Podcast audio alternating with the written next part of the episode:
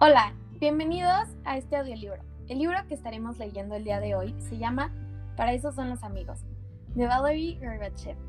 Hoy tres personas van a leer el cuento. Natalia García, Fernanda Páramo y yo, Jimena Lorenzo.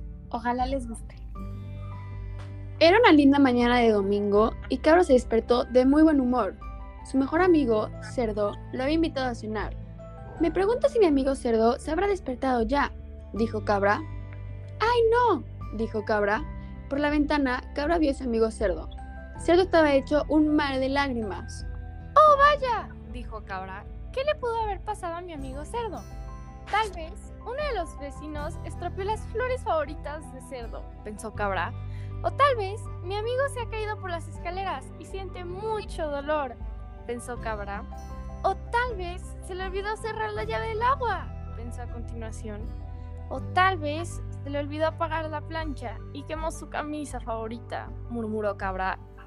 O preparó una tarta de manzana para nuestra cena y unos ladrones se la llevaron, susurró Cabra. Le llevaré flores frescas de mi jardín. Cabra corrió a la ventana. No llores, amigo mío, gritó.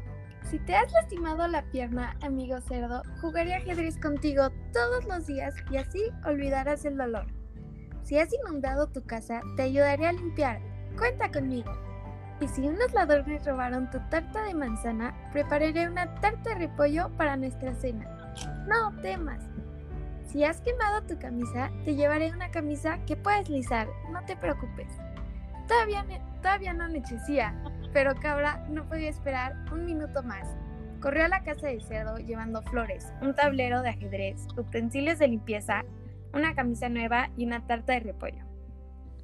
Hola, amigo cabra, dijo Cerdo entre lágrimas. Es temprano, todavía estoy preparando la cena. Claro, dijo Cabra. ¿Me ayudarías a cortar más cebollas para el estofado? Para eso son los amigos.